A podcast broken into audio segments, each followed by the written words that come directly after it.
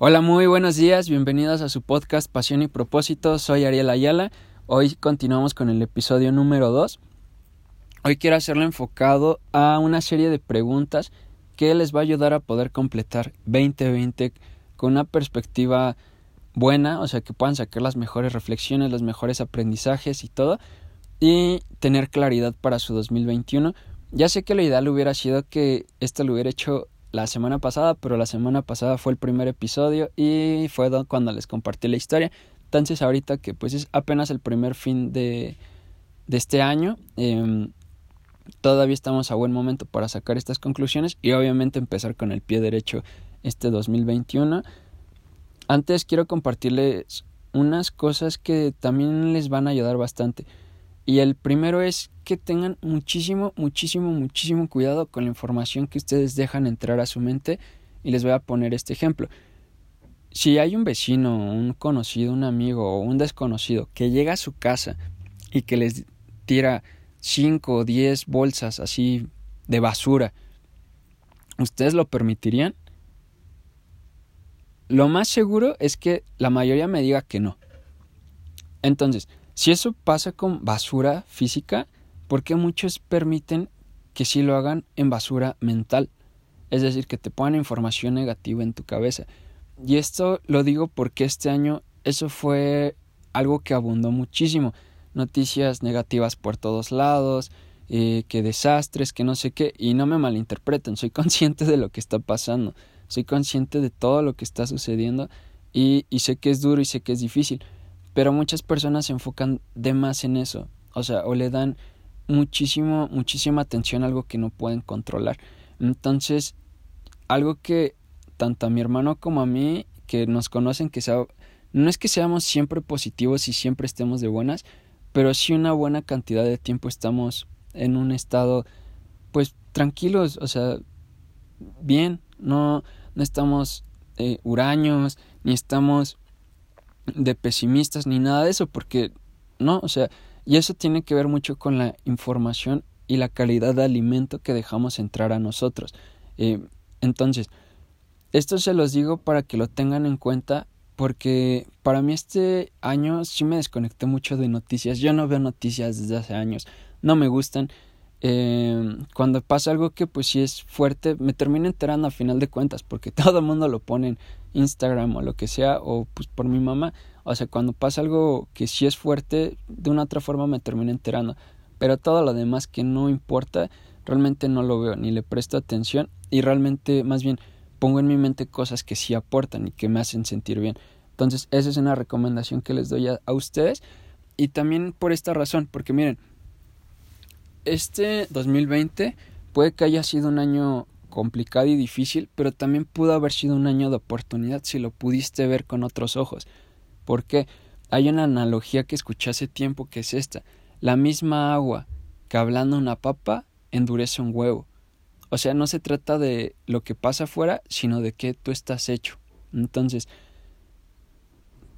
esto lo quiero juntar con esta idea también yo tengo muy presente esta parte de la dualidad, de que no hay izquierda sin derecha, no hay arriba sin abajo, no hay blanco sin negro.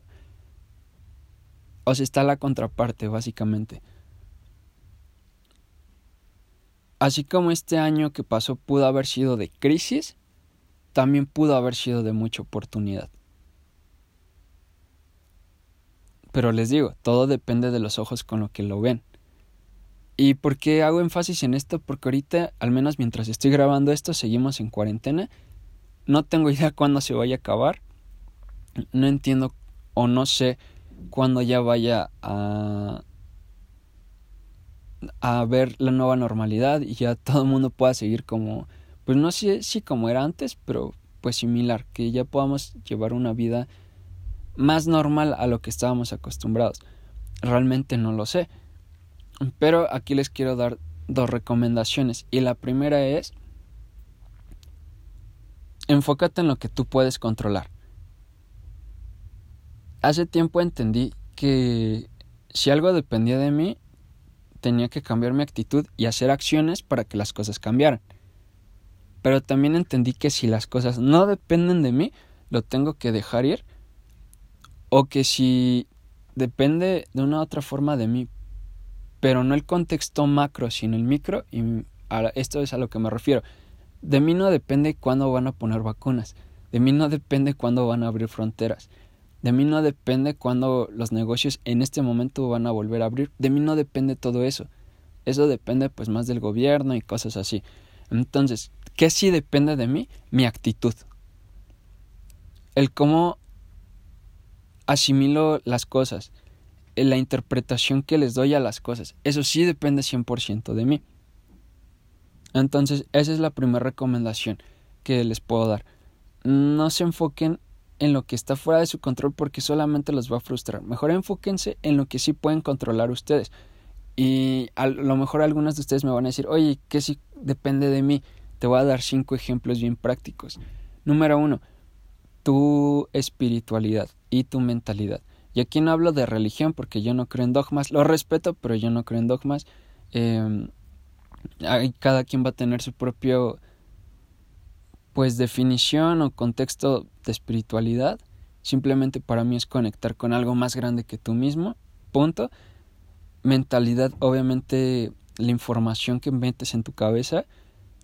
Otras cosas que también dependen de ti es tu salud, el cómo te alimentas, el si haces ejercicio o no.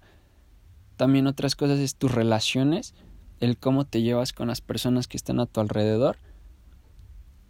Y me faltan dos. Ahorita que me acuerde se las digo. Pero o sea, ahí van un ejemplo de cosas que sí dependen 100% de ti. ¿Vale? Ah, también el trabajar por tus sueños y tus metas, eso sí depende de ti. No, no es como que alguien llegue y lo haga por ti, eso depende 100% de ti. Y ahorita que me acuerde de la otra se las digo. Eh, también, también es muy bueno que puedan hacer este ejercicio y hagan una lista de 10 a 20 cosas por las que estén agradecidos por este año. 10 a 20 cosas, pero no lo hagan por cumplir. No lo hagan nada más así porque así porque sí, o sea, no, no lo hagan nada más porque bueno, a ver, las voy a hacer y, y que sea como cualquier otra cosa que hagan. No, o sea, este ejercicio háganlo más para ustedes, ni siquiera por mí, háganlo por ustedes. 10 a 20 cosas por las que estén realmente agradecidos. Y ahí ya les voy a poner un ejemplo. Este año una de las cosas que más me dejó fue el ver que toda mi familia realmente somos más bendecidos de los que pensábamos. Por varias cosas. Hay personas que están en una peor situación que tú. Y que aún así están bien y que están felices. Me tocó ver personas este año muy cercanos que tanto estaban perdiendo trabajo, incluso el dónde estaban viviendo porque no tenían para la renta y los estaban corriendo. Y realmente yo nunca pasé por eso. O que no tenían que comer. O sea, ¿saben? Me di cuenta de que hay cosas que damos por hecho que tendrían que suceder cuando realmente no es así.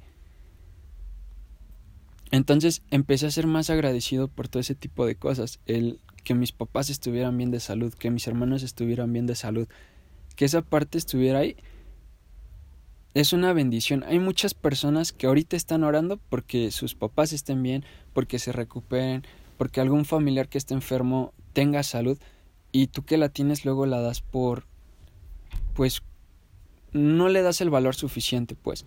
Entonces ese es el segundo ejercicio que también les recomendaría que hicieran, que aparte de que tengan cuidado con la información que dejan entrar a su cabeza para este año, que sean agradecidos, ¿vale?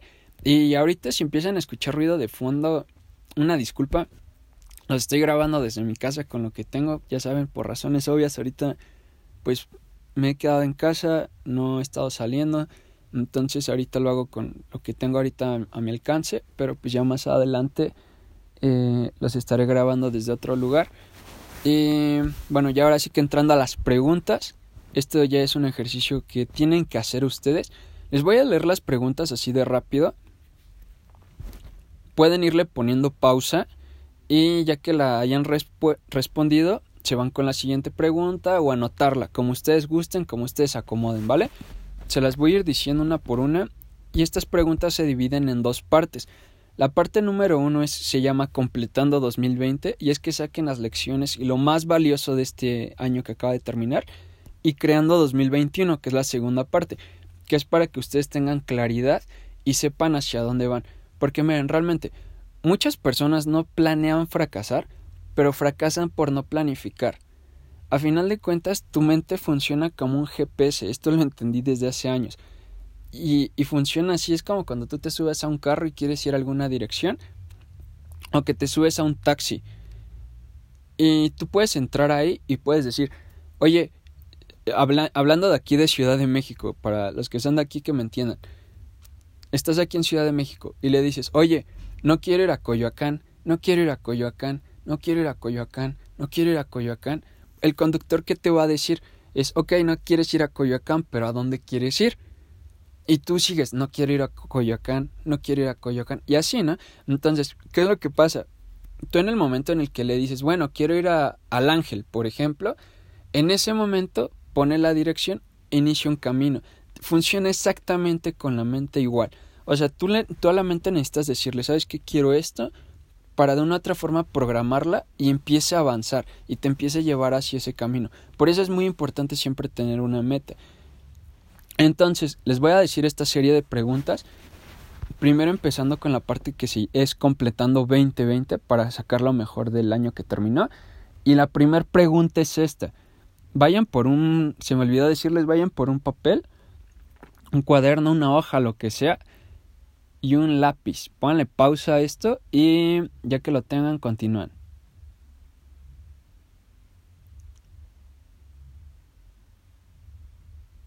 Bueno, me imagino que ya lo tienen, entonces vamos a continuar. La pregunta número uno es completando 2020. Pregunta número uno. ¿Qué lograste en el año 2020? Cierran la pregunta y pueden poner entre paréntesis. Incluye todas las áreas de tu vida.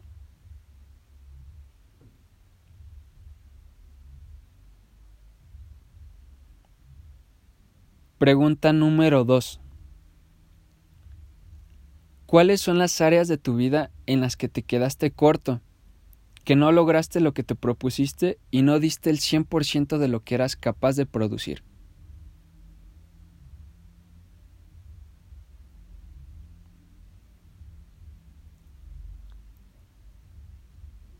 Pregunta número 3. ¿Qué aprendiste el año 2020 sobre ti en términos de las preguntas 1 y 2 anteriores.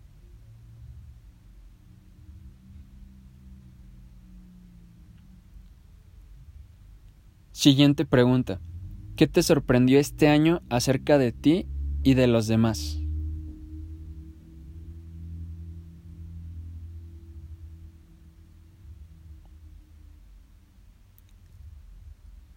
Cinco. ¿Qué sucedió este año que no te dejó llegar a donde tú querías.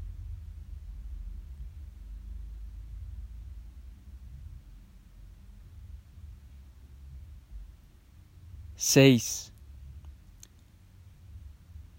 ¿De qué estás orgulloso o orgullosa en términos de este año?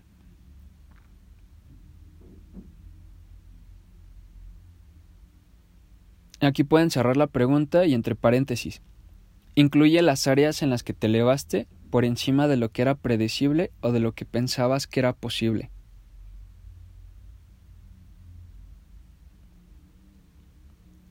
Siete. ¿De qué te decepciona este año? ¿Dónde te sentiste detenido o desanimado?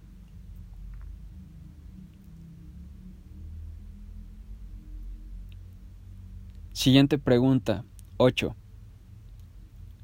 Si tuvieras que racer el año, lo cual por supuesto no es posible, ¿qué hubieras hecho de otra manera?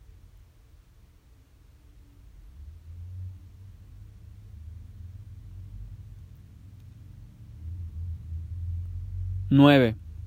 ¿Hay algo más que te gustaría escribir para que el año esté completo?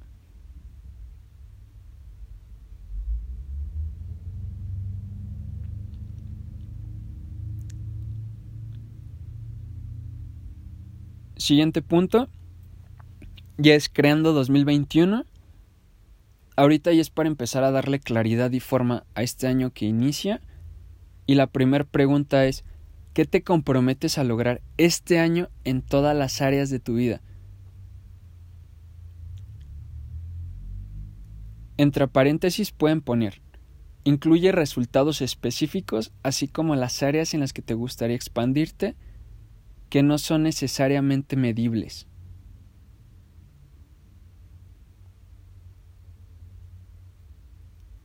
Pregunta número 2. Para producir lo anterior, ¿qué necesitas desarrollar en ti?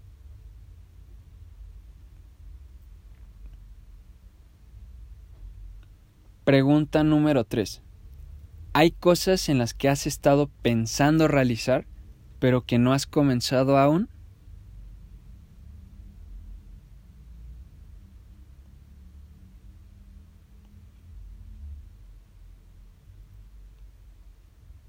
Número 4. ¿Qué relaciones quieres crear, desarrollar o mejorar?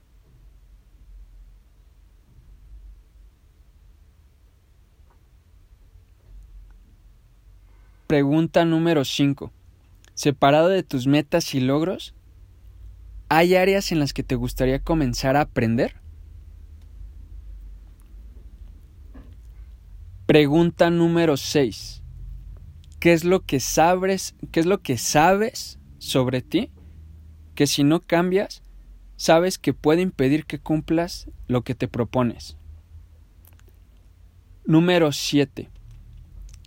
¿Qué estructura pondrás en práctica para cumplir con todo lo que acabas de escribir?